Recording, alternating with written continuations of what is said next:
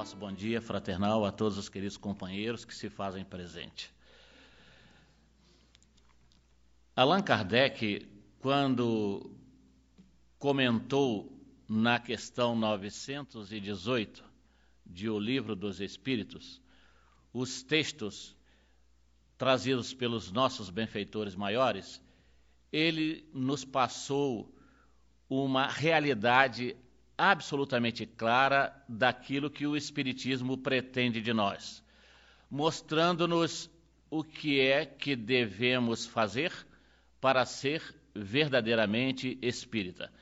Daí porque então ele nos fala, na sua apreciação, que o verdadeiro homem de bem é o que pratica a lei de justiça, amor e caridade na sua maior pureza se interroga a própria consciência sobre os atos que praticou, perguntará se não violou essa lei, se não fez o mal, se fez todo o bem que podia, se ninguém tem motivos para se queixar dele, enfim, se fez aos outros tudo quanto queria que os outros lhe fizessem. Imbuído do sentimento de caridade e de amor ao próximo, faz o bem pelo bem, sem esperar recompensa e sacrifica seus interesses à justiça. É bondoso, humanitário e benevolente para com todos, porque vê irmãos em todos os homens, sem distinção de raças nem de crenças. Nesse sumário texto, o codificador da doutrina espírita nos mostrou quem são aqueles a quem Jesus bem-aventurou, prometendo o reino dos céus. Mas importa também saber o que é que nós não podemos ser como espíritas conscientes que somos, a fim de que não venhamos mais tarde, após o decesso carnal, habitar essas regiões de purgação, de dor, a que se referem os nossos benfeitores, em particular pelas mãos fiéis de Chico Xavier, de Divaldo Franco e tantos outros.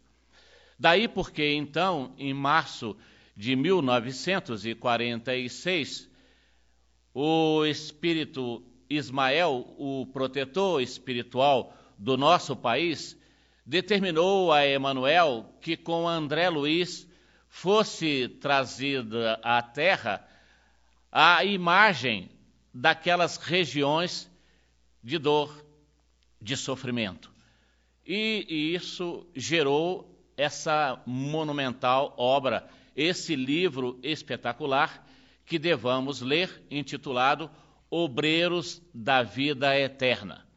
Fala-nos André Luiz que numa dessas incursões de amor e de misericórdia dos benfeitores, grupo a que ele pertencia, andando nesses cenários de purgação e de dor a que nós nos referimos, ele ouvia todos os tipos de imprecações, de injúrias, de revoltas, de dor, de lamento, e via aquelas cenas dantescas de intenso sofrimento de milhares e milhares de irmãos nossos que não souberam dignificar a vida e que habitam essas regiões que nós chamamos de umbralinas e que as religiões irmãs chamam de infernos. Não importando a designação, o fato é que essas paragens existem exatamente como processo de retenção daqueles que se fizeram funda, e enormemente desequilibrados que prejudicaram a vida na sociedade em que viveram. Nelas estão os assassinos contumazes, os sexólatras, os desequilibrados dos sentimentos, os que corromperam a vida pública em todos os seus aspectos, que sangraram os cofres, levando dinheiro de forma desonesta, que tanta falta faz aos benefícios sociais, enfim, àqueles que se desregraram de todas as formas que nós possamos conceber. E André Luiz, então, nos fala, ao narrar esse trecho mais precisamente no capítulo 8 dessa obra, repetimos, Obreiros da Vida Eterna, quando repentinamente surgiu aos seus olhos atônitos uma senhora que estava naquelas regiões já há muitos anos, debaixo de intensos e inenarráveis sofrimentos. E ela se ergue desesperada em seu corpo magérrimo, trazia eczemas no rosto, feridas em todos os seus braços, e o resultado é que ele se viu tomado de uma intensa piedade. Mas o importante é que ele fez questão de nos dizer que essa senhora adoentada, sofredora, que trazia os braços encarquilhados, seu corpo dilacerado pelas feridas, debaixo de uma aparência verdadeiramente constritadora, dizia a eles, pedindo que ajudassem-na, que ela precisava agora de socorro porque estava profundamente arrependida. E ela então proclama: Queridos benfeitores, eu convivi no mundo com Bezerra de Menezes. Eu fui espírita, mas a minha crença não foi fé renovadora. Daí porque, então, meus queridos companheiros, nós temos que fazer uma reflexão entre o que é crença e fé renovadora. Quando nós recorremos ao dicionário, vamos encontrar lá praticamente o mesmo sentido etimológico das duas expressões. Mas, à luz do Espiritismo, nós sabemos que crença é apenas a aceitação de princípios, diferentemente de fé. A fé implica em não só aceitar, mas também praticar, ou seja, é adotar princípios que permitam a comunhão desse crente com Deus, com a criação na prática das suas leis, como nós também as conhecemos pelas luzes libertadoras do Espírito. Daí a gente entende que crença tem aspecto muito humano, enquanto que fé tem características divinas. Nós vemos que ao longo da história humana não faltaram crenças, desde os tempos mais recuados, em que nós as encontramos na admiração dos totens, ou seja, a crença totêmica de nossos irmãos, ou quiçá nós mesmos, que no passado adorávamos a Deus, mas temendo-o nas expressões das manifestações da natureza que nos cercavam, nós vimos a manifestação desse poder e fugimos dele, temerosamente nos submetimos, sem qualquer laivo de racionalidade, aos trovões, aos relâmpagos, ao nosso reflexo na água, ao respeito pela luz solar, à luz polarizada da lua e por aí vai. Com o tempo, as crenças foram se modificando e encontramos mais à frente as chamadas crenças pagãs, como, por exemplo, a de Moloque, no norte da África, que hoje é chamada de Tunis ou Tunísia, à época era Cartago, em que os adoradores desse Deus com D minúsculo, para satisfazê-lo, jogavam as virgens em suas fornalhas para que ele então se deleitasse com o sofrimento dessas infelizes criaturas. Vamos encontrar os cultuadores de Baal que admiravam e respeitavam a Deus simplesmente na manifestação de um poste qualquer.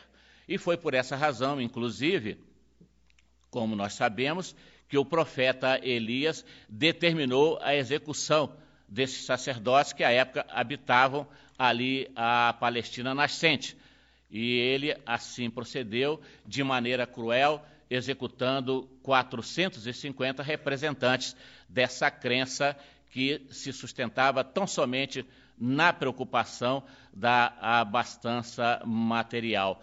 Nós vemos que esses tipos de conceitos ainda hoje existem, essas crenças ainda hoje insistem em permanecer. Lá no Oriente, há adoradores de Ganesh, um deus que se manifesta na forma de um elefante com uma tromba imensa, uma barriga maior ainda, com quatro braços e que, curiosamente, se deixa acompanhar por um ratinho minúsculo, incompreensivelmente. Depois, com a misericórdia de Deus, surgiu a primeira revelação com Moisés, que nós chamamos de crença taliônica. Por quê?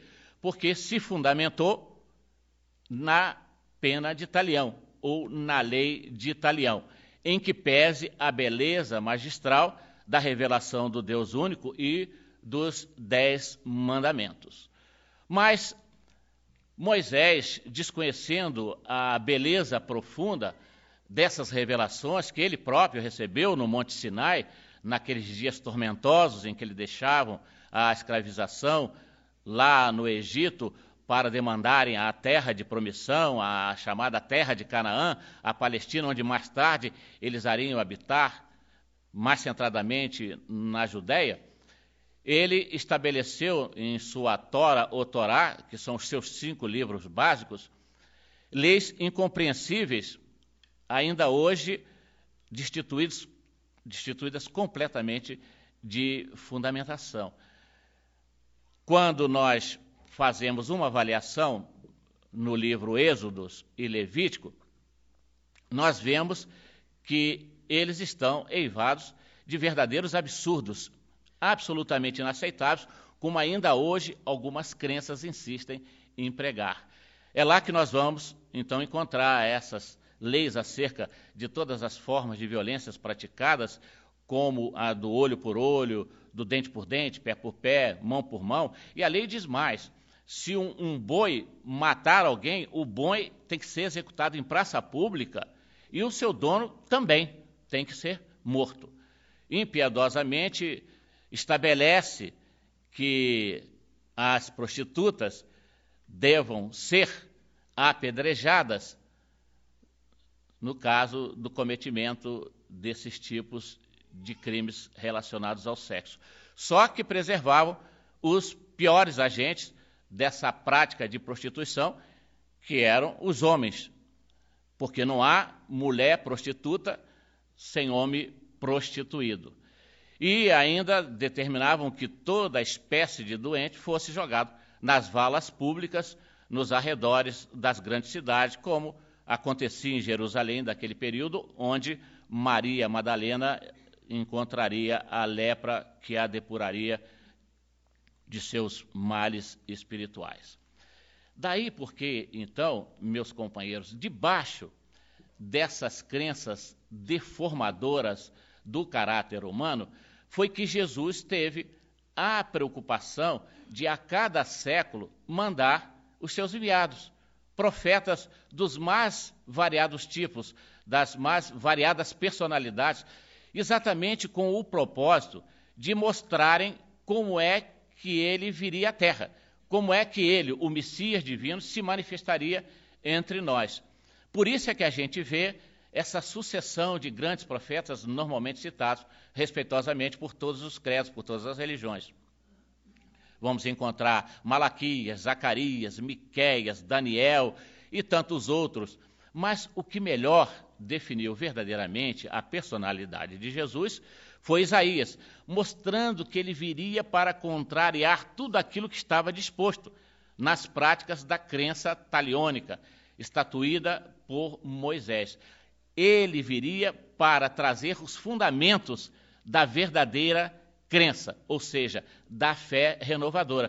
Por isso é que então nós encontramos no texto de Isaías essas referências magistrais que nos dizem que Jesus viria como se fosse um arbusto verde na ingratidão de um solo árido, caminharia vergado sob o peso de muitas dores, deixar-se-ia conduzir como um cordeiro divino ao matadouro, sem proferir uma lamúria, um gemido, uma reclamação qualquer que fosse, porque ele seria a expressão máxima de amor. Ele fez questão de vir pessoalmente para nos trazer a mensagem de consolação e de libertação pela compreensão clara indispensável das leis de Deus, em benefício da felicidade que nós próprios buscamos para a alegria individualizada de cada um de nós. Por isso é que então Isaías nos fala que ele daria a sua vida. E isso é tão verdadeiro porque ele poderia ter mandado outros enviados para falar daquilo que ele veio falar, para fazer aquilo que ele veio fazer. Mas num testemunho eloquente de amor a nós, é que ele então se fez o Marte que nós também conhecemos. E Isaías conclui a profecia dizendo que depois que ele morresse, os seus interesses, ou seja, os seus interesses constantes do Evangelho e os interesses de Deus em suas mãos definitivamente prosperariam. Mas a gente sabe que Jesus fez de tudo possível à compreensão da época para que entendêssemos definitivamente que o ódio não tem sentido nas práticas religiosas, que os rituais são absolutamente dispensáveis e que se nós desejássemos verdadeiramente encontrar o céu que buscamos, já aqui na terra, em nossa vida íntima, nós deveríamos buscar aquela fé que ele propugnou, aquela fé que ele ensinou à mulher samaritana, como também está nos registros dos evangelistas, quando ele fugiu daquelas injúrias, daquelas perseguições, das calúnias dos judeus, naqueles instantes de muita fermentação contra ele, e que ele então foi para a Galiléia distante, a Galiléia dos seus encantos, onde ele encontrava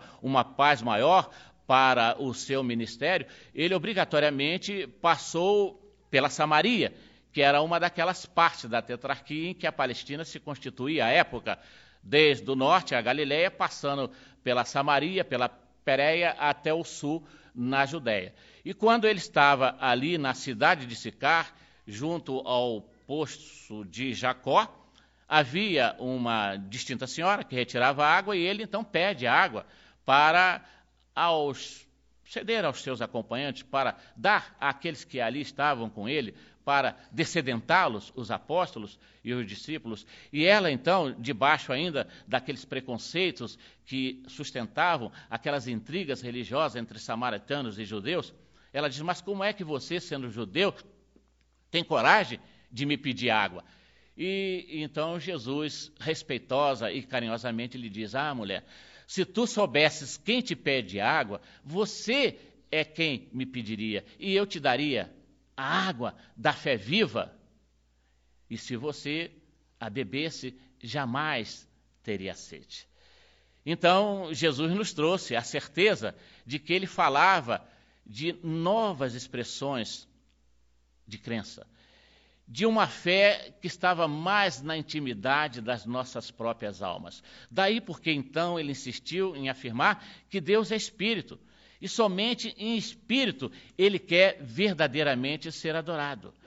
E que nós devêssemos buscar primeiro o reino dos céus, cujos fundamentos habitam a intimidade da nossa inconsciência pura, como filhos diletos de Deus.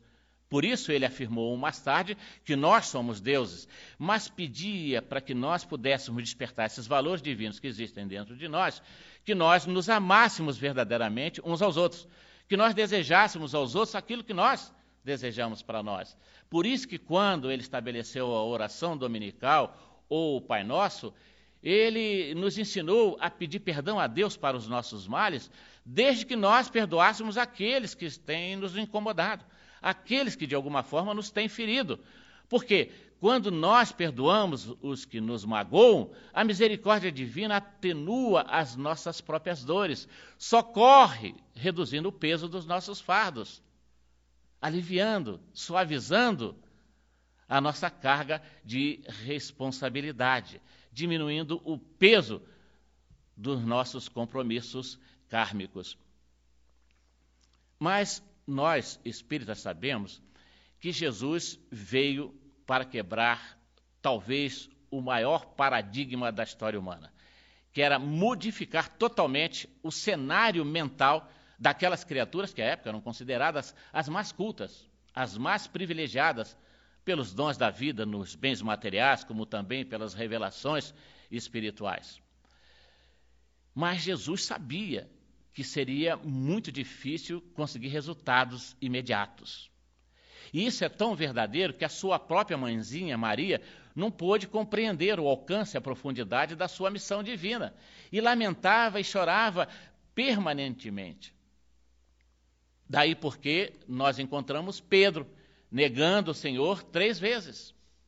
Por essa razão, por não tê-lo compreendido convenientemente, é que Judas o traiu, mais tarde enforcando-se, suicidando-se, dependurando-se numa figueira. Vamos encontrar Tomé negando a ressurreição do Senhor.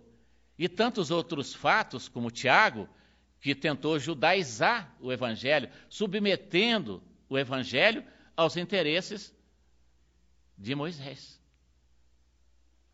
Mais tarde, o próprio evangelista Marcos, mostrando as limitações de que todos nós nos revestimos, se negou a pregar aos gentios, que ele considerava verdadeiramente animais, quando Jesus nos chamava a atenção para o fato que ele teria vindo não para os sadios, mas para os doentes.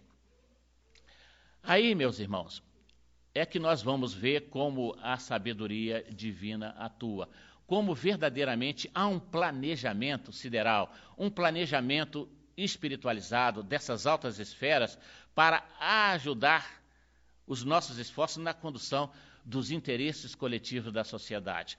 É claro que se, se a doutrina trazida pelo Cristo se tivesse mantido em mãos inexperientes ou pouco fortalecidas ou menos esclarecidas, tenderia a morrer no nascedouro.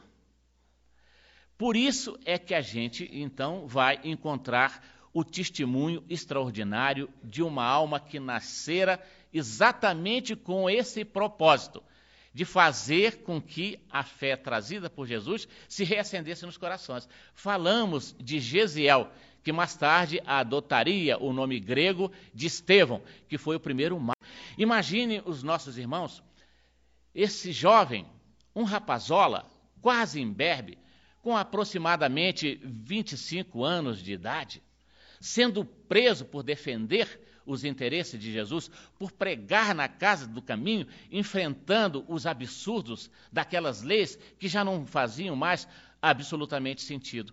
E ele preso, fica durante um mês na cadeia, num calabouço frio, num subterrâneo, com parca alimentação, sem direito à bênção do sol, até que, então, como judeu, foi-lhe conferido o direito de ir defender-se junto ao Sinédrio, que era o instituto maior da raça, que administrava todos os níveis de interesse, como ainda hoje parecidamente se faz. Os interesses políticos, econômicos, sociais, raciais, religiosos. E se dá um fato extraordinário. Ele pronuncia um discurso, depois de todos os feitos que ele havia promovido na, na Casa do Caminho, um discurso tão extraordinário que Emmanuel transcreve, também pelas mãos mágicas, fiéis e respeitosas de Chico Xavier, para essa obra monumental que é Paulo Estevão, quando ele mostra que Estevão estava tomado de uma força extraordinária por ser médium e por ser um espírito de uma estatura inalcançável ainda pela nossa compreensão, que veio ao mundo por solicitação direta do Cristo. Emmanuel, inclusive, nos fala que nós não teríamos o apóstolo Paulo se não fossem os grandiosos exemplos dessa alma extraordinária que nós pouco conhecemos e que chamamos de Estevão. E quando ele é levado algemado com aqueles ferros pesados nos tornozelos, nos punhos, que tiram por respeito, por impositivo legal, e que o sangue ainda pingava daquelas eczemas, daquelas feridas mal fechadas, aquela figura daquele jovem esquálido, magérrimo pela fome, mal cheiroso pelos banhos que não tomava, com a barba agora crescida, os cabelos desgrenhados, seminu pelo de respeito que lhe impuseram na tentativa de intimidá-lo, e ele então como se tivesse tomado por uma força que somente o Espiritismo hoje pode nos explicar como ocorre pelos canais abençoados da mediunidade, e desafia todo aquele mundaréu de interesses mundanos, ele enfrenta respeitosamente aquele sacerdote, dizendo: Senhores, me impressiona negativamente o luxo das vossas túnicas, o conforto excessivo dos nossos templos, quando Jerusalém, a capital santa dos nossos interesses, está cercada de mulheres abandonadas, de viúvas esquálidas, de crianças que mendigam uma code, ainda que seja de um pão adormecido. Oh, irmãos, despertemos para a realidade mais profunda que nos trouxeram os profetas, as leis de Deus, os ensinamentos do Cristo. O Cristo é o Messias, o enviado que todos nós esperamos ao longo de mais de mil anos. Sim, respeitemos Moisés, porque ele é a porta abençoada da revelação, mas Jesus é essa chave luminosa, grandiosa, que movimenta a porta dos enigmas humanos. A nossa crença mosaica é humana, mas a fé que Jesus nos trouxe, renovadora nos seus princípios, é divina. Venham, meus queridos irmãos, aí ele os concita, ao banquete sublime proposto pelo Cristo amado, pelo Messias que tanto esperavam, mas não o banquete do pão que apodrece, do vinho que fermenta, que embebeda, mas a do néctar reconfortante da alma, diluída nos perfumes do amor imortal. E mesmo assim, ele foi apedrejado. E ali, quando estava exangue, quase desencarnado sob a mesa dura de um mármore luxuoso, ele reencontra, numa coincidência impressionante, sua irmãzinha Abigail, que era, por uma dessas coincidências inexplicáveis pelas religiões tradicionais, mas que nós sabemos com o Espiritismo que essas almas estão todas interligadas por interesses que somente mais tarde são desvendados. E então ela chora profundamente por ver-se debaixo daquele enigma difícil de sair dele. Era a noiva daquele homem que contribuíra, Saulo, para a lapidação de seu irmão, que agora ele encontrava depois de anos de separação. Mas Estevão compreende o alcance da sua dor, do seu sofrimento, ainda que estivesse totalmente quebrado pelo peso das dezenas de pedras que lhe foram atiradas ao corpo, ele faz um esforço supremo, acaricia as mãos delicadas, brancas, alvas de sua irmãzinha tão jovem e lhe diz: Abigail, não temas e não odeies a Saulo, o teu noivo, porque ele tem as melhores intenções. Se ele amou tanto a Moisés fazendo o que fez, imagina, minha irmãzinha, o que ele não fará por Jesus quando conhecê-lo. Vejam a grandeza extraordinária desse jovem. E foi ele realmente que fez com que Saulo se modificasse e se convertesse naquele sol do meio-dia lá no planalto da Síria, quando ele abre a sua visão mediúnica e vê Jesus ressurreto naquele mundaréu de luzes feéricas, como se a atmosfera se houvesse aberto e ali contivesse a luz de milhares e milhares de sóis a concitá-lo ao bem, porque me persegue, Saulo. E ele compreende definitivamente que Jesus era o Messias prometido. Foi por essa razão que ele abriu mão de tudo, da imensa riqueza que a sua família tinha, como as milionárias propriedades às margens do Eufrate, do Tibre, lá na Mesopotâmia, afastada, e mesmo ali na Judéia de seu pai Isaac, perdeu todas as possibilidades de ascender aos mais altos cargos do Sinédrio, já que ele era um sacerdote altamente promissor. Os amigos os abandonaram, os seus parentes o deixaram, viu-se completamente só, mas não desistiu, prosseguiu, agora não debaixo das forças duvidosas da sua crença, mas com o testemunho eloquente da fé renovadora trazida por Jesus ao seu coração.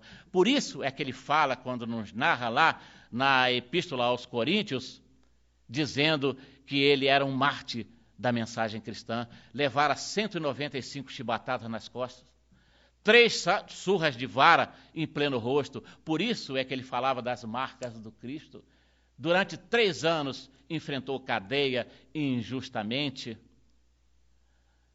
sofreu naufrágio, enfrentou ladrões, dormiu no meio de mato, atravessou rios perigosos, foi lapidado e jogado em monturo de lixo e mesmo assim não desistiu. Ainda morreu no auge da sua dignidade, concitando o carrasco a cumprir a determinação que Tigelino, o prefeito dos pretorianos, Amando de Nero, lidera, cumpra com a sua obrigação, porque eu me vou, depois de resgatar da minha consciência, para o tabernáculo da vida eterna, habitar nas esferas resplandecentes para seguir e servir ao Mestre que tanto amo, o nosso Senhor Jesus. E vocês ficam para estarem subordinados às ordens de um tirano cruel e todos vocês um dia vão responder pelas maldades que praticam.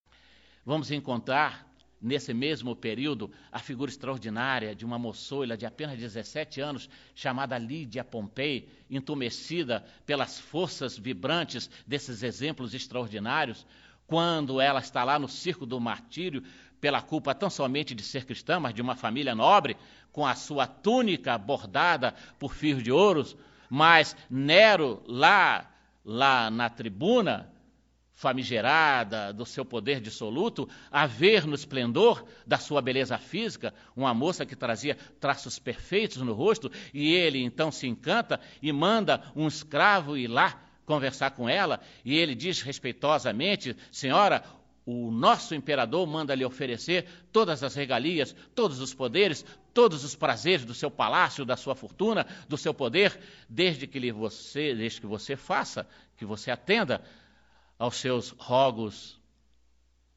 de paixão.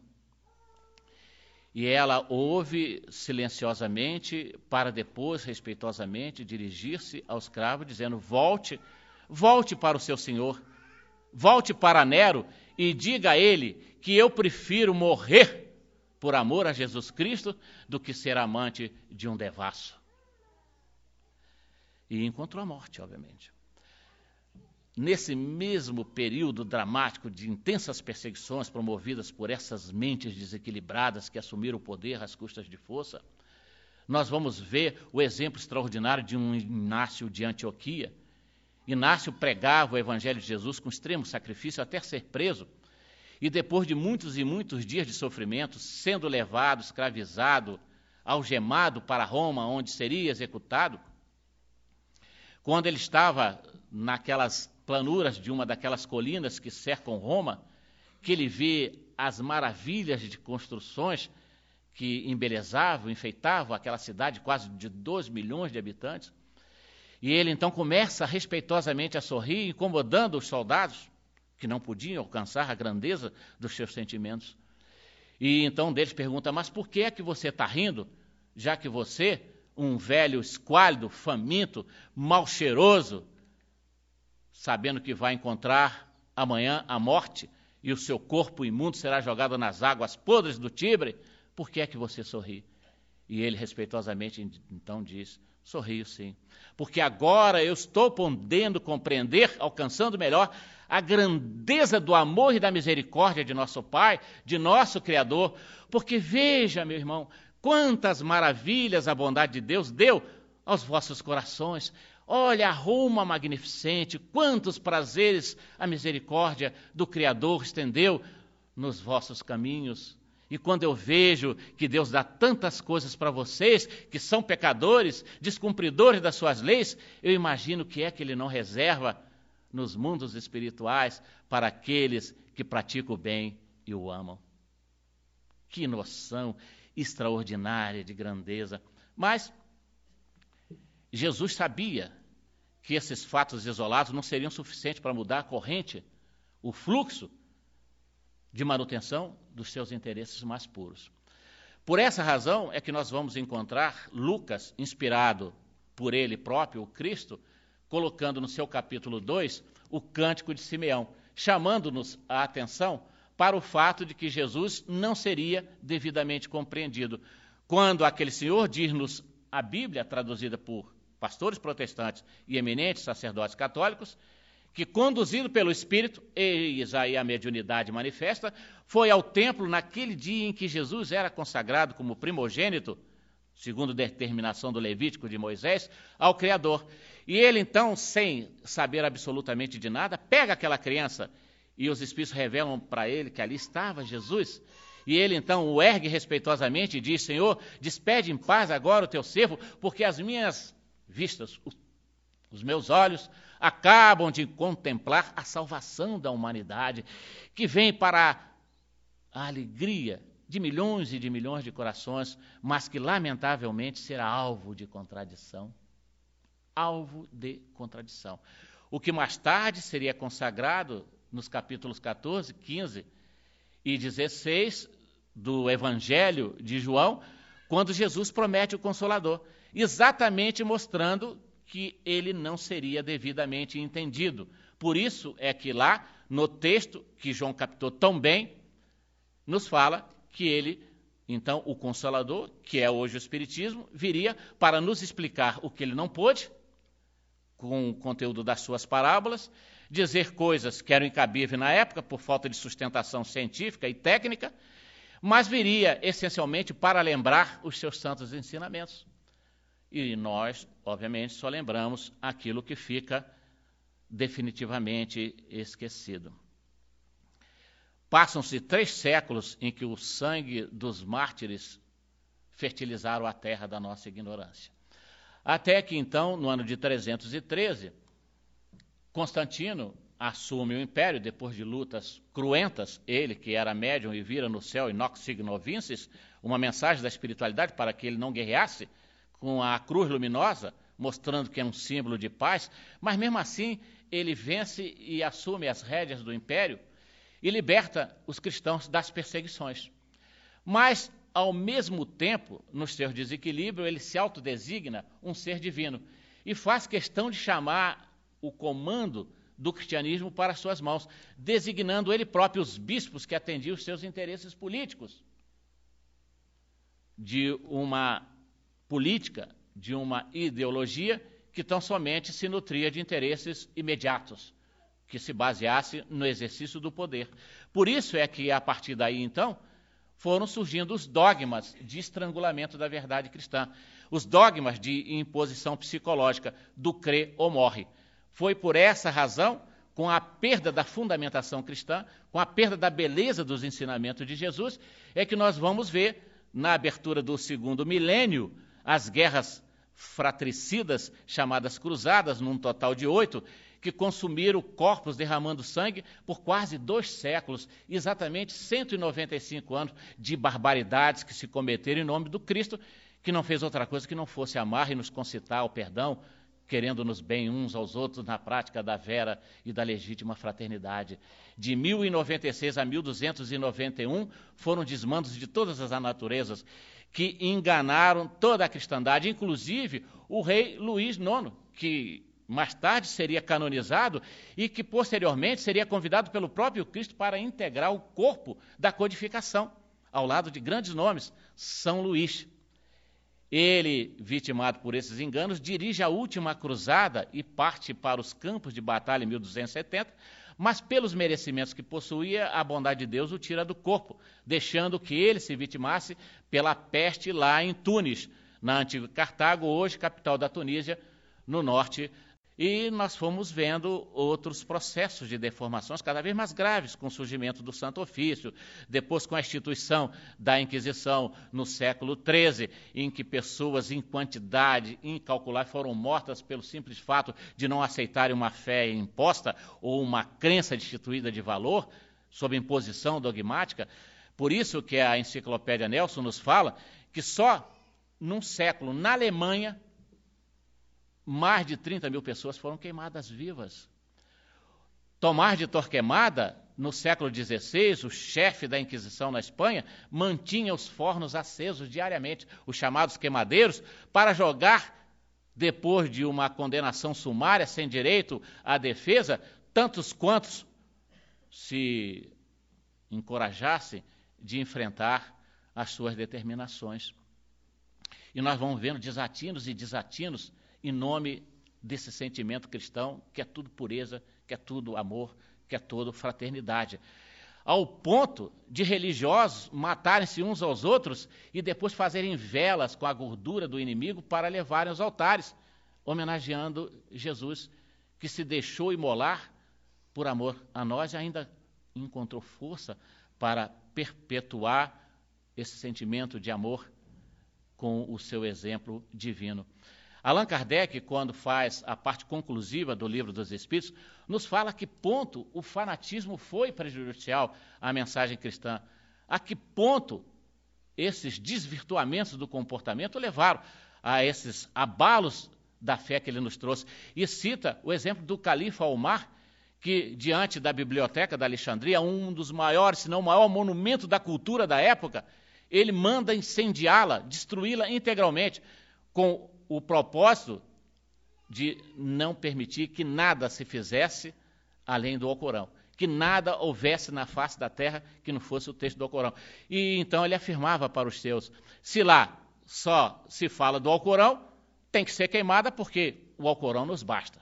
Se diz alguma coisa que não está no Alcorão, aí sim, então, tem que ser queimada. De qualquer maneira, queime e destrua. E o codificador nos traz esse exemplo para mostrar os riscos que nós corremos. Daí porque, meus irmãos, então a gente vê a onda de materialismo que tomou conta do mundo, em particular da Europa. Por isso é que, então, as pessoas mais cultas, mais inteligentes, verdadeiramente sinceras, desejosas de uma fé bem constituída, que harmonizasse os interesses sociais da coletividade humana, se afastaram dessas crenças.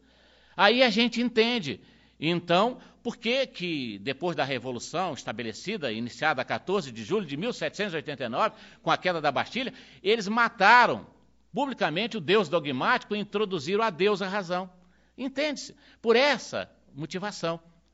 E isso permitiria que outros surgissem para denegrir a ideia da existência de Deus, como Nietzsche, na sua obra Assim Falou Zaratustra, quando ele diz que Deus está definitivamente morto.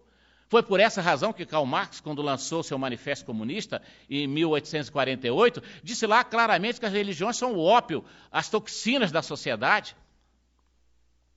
Não foi por outra razão que o grande filósofo Augusto Comte propôs que só se cresce naquilo que pudesse se apalpar. Com essa mesma fundamentação, foi que ainda no século passado, Bertrand Russell, Russell prêmio de literatura Nobel de 1950, quando escreveu a obra Por que não sou cristão, excomungou todas as formas de crença, dizendo que elas não só são inúteis, como são prejudiciais ao crescimento da humanidade. Então, fez-se, obviamente, ao longo de todo o século XIX e no início do século XX, uma onda crescente de crença na descrença, um verdadeiro deserto de desesperanças. E naqueles instantes, então, em que, abrindo o século, as guerras napoleônicas devastavam a Europa, por falta absoluta de uma crença mais pura, mais sincera, que fez com que Napoleão se perdesse nos seus desmandos, é que Jesus determina que as luzes do seu evangelho sejam reacesas à face da terra.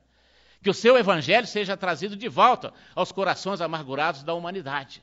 Era preciso agora que o Consolador viesse para lembrar tudo aquilo que ele havia dito e que ficaria esquecido.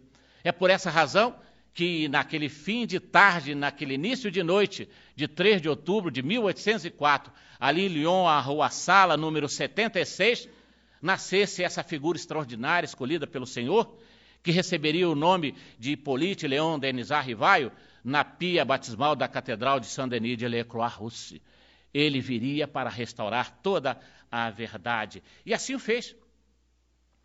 Em 1857, a 18 de abril, lança o Livro dos Espíritos, que é a obra lapidar de abertura da mensagem consoladora, da terceira revelação, ou do terceiro testamento.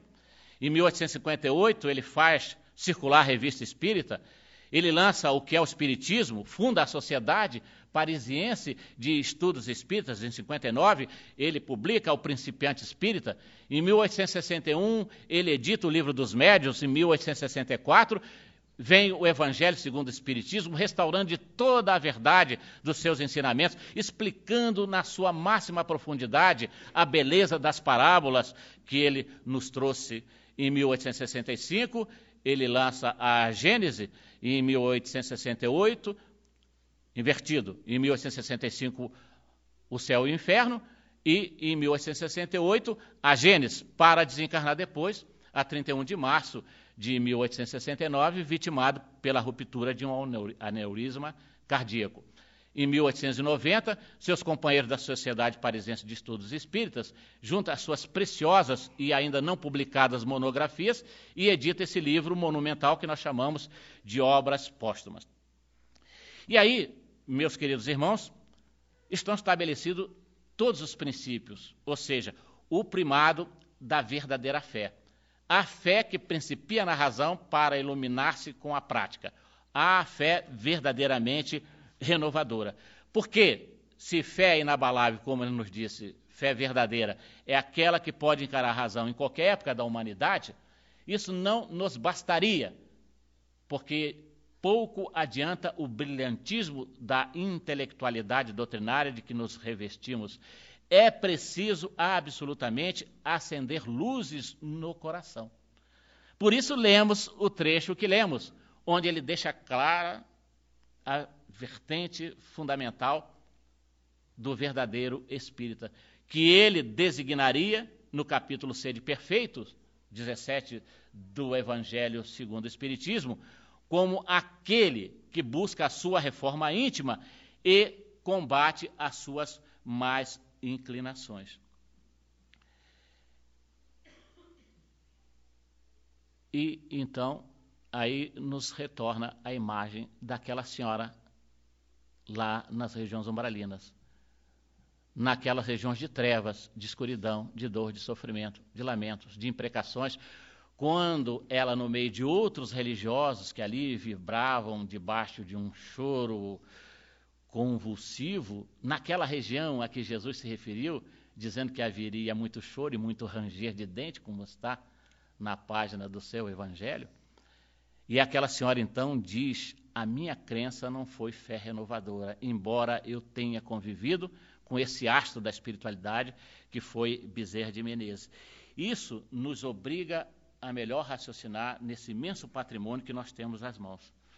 Daí porque, meus queridos companheiros, a gente faz sempre a reflexão necessária em torno desses verdadeiros luminares da espiritualidade que reencarnaram com o propósito de exemplificarem para nós como Cristo permitiu no primeiro século da cristandade, até os três primeiros, depois que ele pronunciou a palavra amor, que desceram cantando os hinos de esperança para os circos do martírio, a fim de que com seu sangue pudesse então irrigar a terra dos interesses espirituais, para que nela pudesse brotar, ainda que os arbustos os arbustos enfraquecidos de uma nova fé, mas que um dia pudesse crescer e dar os frutos sazonados que poderiam alimentar as nossas vidas para toda a eternidade. Por essa razão é que a gente vê então essas criaturas, como o próprio Bezerra de Menezes citado, três vezes eleito vereador sem fazer propaganda no Rio de Janeiro duas vezes eleito deputado geral, hoje federal, sem fazer propaganda, tão somente pelo imenso bem que ele dedicou gratuitamente a milhares de pessoas lá nos arredores do Rio de Janeiro, no bairro de São Cristóvão, que naquele tempo era muito pobre, hoje já está em classe média, média, onde está o Maracanã, o maior estádio de futebol do mundo, ali ele se agregou à farmácia Cordeiro para ministrar os ensinamentos do Cristo, vivenciando-os debaixo de intensos sacrifícios. Assumiu a presidência da Federação Espírita Brasileira no período de 1895 até a sua desencarnação em 1900, dando-nos exemplos extraordinários de grandiosidade espiritual, a ponto de dar o próprio anel de grau naquele instante que ele não tinha uma moeda no bolso para aquela mulher esquálida que se arrastava com os filhos margérrimos, solicitando debaixo de um pranto incontrolável o mínimo para que pudesse manter a vida dos seus rebentos. Conta-nos a história da Federação Espírita Brasileira, que num determinado momento ele trabalhando excessivamente de manhã à noite, muitas vezes indo para casa sem levar absolutamente nada, porque os pobres não lhe pagavam as consultas. E então, preocupados com a saúde de Bezerra, alguém lhe disse: Olha, existe aí uma orquestra que chegou da Europa, um conjunto sinfônico, vamos ouvir as harmonias dessa orquestra, você precisa descansar, Bezerra. E ele, então, sem qualquer afetação, mas do alto da sua fé grandiosa, entendendo profundamente a mensagem da qual ele se deixar absorver, ele diz: Eu não vou porque os meus pobres não me dão tempo. Eu não posso abandonar os sofredores para me deleitar. E nisso eu me contento, porque mais do que as vibrações das harmonias musicais, eu ouço as doces vibrações da harmonia do coração agradecido. Vemos Eurípides de Bassanufo no seu testemunho extraordinário ali, naquele interior de Minas, próximo ao Triângulo, na cidade de Sacramento. Ele, um jovem, decidido, inteligentíssimo, que desejava fazer medicina para ser útil à sociedade, mas quando viu a mãe doente, abriu mão dos seus interesses pessoais para cuidar dela, ajudando-a nos seus momentos de crise, de dor. Converteu-se ao Espiritismo, fez-se um pregador notável, um médio exemplar, cuidava daquelas pessoas pobres que vinham daquelas regiões interioranas, absolutamente nada cobrava, para libertar a mente da imposição absurdas daquele período, fundou a escola Allan Kardec para que os meninos e as meninas de Sacramento pudessem frequentá-la sem qualquer custo, tendo livre acesso à cultura e à educação que liberta a sociedade desses monturos de inverdades que ainda, lamentavelmente, exalam o perfume fétido da ignorância e da escravização mental. Vemos a Anália Franco, ainda hoje tão pouca conhecida do movimento espírita. Que mulher extraordinária, que nasceu no Rio de Janeiro e desencarnou em São Paulo. Ela fundou 70 escolas e creches naquele eixo Rio-São Paulo fundou a Sociedade Feminina de São Paulo para proteger as mulheres das perseguições que elas enfrentavam, já naquele período difícil. Fundou e dirigiu por 15 anos a revista A Voz Maternal para despertar as autoridades para a necessidade de atender, e como hoje, graças a Deus, aos poucos já vai se fazendo, a essas moças que se deixam engravidar sem o compromisso do casamento, mas que são mães que muitas vezes se fazem dignas. E então ela sustentava essas creches pedindo de porta em porta, não utilizava absolutamente nada em seu próprio favor. Há um fato interessante que vai nos escapando da memória, que certa vez o prefeito de São Paulo a chamou para discutir como poderia ajudar as suas centenas de crianças, na maioria meninas desamparadas, e ela foi de chinelo. E o prefeito incomodou-se e pediu que ela se retirasse, que ela fosse em casa e pusesse sapatos. E ela então respondeu, sem ofendê-lo: Não os tenho. Se não posso ficar com chinelos, me retiro e continuarei pedindo de importa em porta. Porque nada, senhor prefeito, nada vai me fazer gastar dinheiro inutilmente comprando sapato quando as minhas filhas morrem de fome nas minhas creches. Que mulher extraordinária. Diz-nos os seus biógrafos que quando explodiu a gripe espanhola, resultante do conflito, o primeiro grande da Guerra Mundial, que se iniciou em 14 e foi acabar em 18, exatamente nesse ano fatídico de 1918, chegou devastadora no Brasil. Falam os registros públicos que mais de 300 mil pessoas morreram vitimadas pela influenza, gripe espanhola. Minha avó nos contou, quando ainda viva no Rio de Janeiro, era menino, fiquei impressionado, que os caminhões passavam recolhendo os corpos e os enterravam em valas comuns, de tantos que morriam. E quando a gripe chegou e atingiu o Brasil, mais fortemente no Rio e em São Paulo, ela ficou desesperada, porque o comércio fechava as portas, as indústrias praticamente não produziam, as pessoas não saíam às ruas, e ela não sabia mais o que fazer. E as suas crianças começaram a passar necessidade. Então dizem aquelas mulheres que as ajudavam, e mais tarde isso passou para os seus biógrafos, que ela, num gesto extraordinário de fé, mandou juntar vasilhas de água, e ali, com as mãos erguidas, solicitado por todas aquelas companheiras que ali estavam, pediam aos céus que fluidificassem aquelas águas para que as meninas e os meninos não fossem acometidos da febre. Ao mesmo tempo, com chás caseiros que ela também pedia que fossem fluidificados.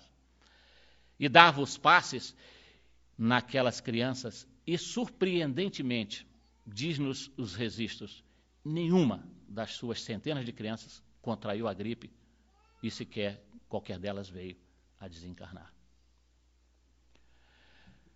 Chico Xavier, quem mais nós podemos chamar mais próximo de nós para esse exemplo dignificante de vida que vivenciou em todo o ardor do seu carinho pela doutrina, nesses sentimentos verdadeiramente renovadores dessa fé libertadora, 75 anos de serviço prestado à sociedade, castrou-se por amor ao Senhor, tinha direito, segundo os cálculos mais aproximados da própria Federação Espírita Brasileira, a um patrimônio de mais de 200 milhões de reais de direitos autorais. Distribuiu tudo para as instituições de assistência, não ficou com absolutamente nada. A única casinha que ele comprou com o dinheiro que ele recebia da aposentadoria no Ministério da Agricultura, ele cedeu para o grupo da prece, desencarnou absolutamente sem nada, mas com a imensa felicidade da consciência tranquila, pelos bons exemplos que deixara, pelo serviço que prestara, como ele próprio antecipara no resgate das dívidas que ele tinha com a misericórdia e com a justiça de Deus. Por isso, meus irmãos, é que Jesus nos passou a parábola do semeador, que somente hoje, com as luzes abençoadas e clareadoras do Espiritismo, podemos compreender na sua essência e na sua mais extensa profundidade, quando ele nos fala das sementes que caíram à margem da estrada são essas crenças pagãs, totêmicas, que sequer chegam a nascer. Daqueles grãos, daquelas sementes que caem na estrada, que brotam, mas morrem por falta de profundidade, por falta de raiz. São essas crenças que vieram depois, a taliônica, as crenças dogmáticas que persistiriam nessas sementes que depois seriam lançadas, que cresceriam, germinariam, mas que seriam sufocadas pelos espinheiros. Recebendo o abraço fatídico, sombrio dos espinheiros, morreria. Essas crenças que não têm força para subsistir, que se sustentam em verdades e depois, cansados, acabam perecendo por não poderem suportar esse abraço mortal das tentações e dos desequilíbrios humanos. Mas Jesus avança dizendo que outras sementes cairiam em terra boa. E quando ele fala em terra boa, ele se refere não mais às crenças. Aí está a diferença. Mas nessa fé inabalável, nessa fé verdadeira que liberta, nessa fé que não só se abrilhanta pela cultura, mas se engrandece pelas luzes que acendemos na intimidade de nossas próprias almas, na concha aquecida e luminosa dos nossos corações. E ele então fala que essas sementes, sim, produziriam muitos e muitos frutos, como produz hoje, ainda que caminhando a nossa doutrina espírita. Mas Jesus adverte que não produziriam todas igualmente. Umas produziriam 30 frutos por um, outras produziriam 60 por um, mas que o ideal seria que se produzissem 100 por um. Esse seria o ápice, o cume das verdadeiras práticas. Daí porque o Espiritismo vem e nos concita na necessidade da meditação em torno dessas advertências, para que nós não percamos essas oportunidades abençoadas que a doutrina nos traz ao coração, sem que venhamos abrir mão das bênçãos materiais que buscamos pelo esforço do nosso próprio trabalho. Até porque no próprio livro dos Espíritos, os benfeitores disseram que o conforto é devido a quem trabalha.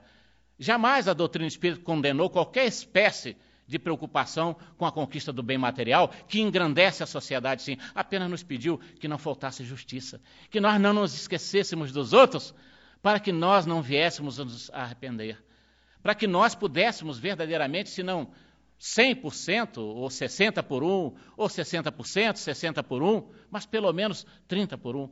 Mas mesmo assim, a doutrina insiste, em nome do Senhor, que nós nos esforcemos ao máximo, preocupados que somos seres bipolares, com nossas necessidades materiais, sim, mas também com as nossas necessidades espirituais, porque todos nós estamos a caminho para atravessar a fronteira, a aduana da desencarnação, sem qualquer preocupação psicopatológica, porque a morte é a única regra para a qual não tem exceção.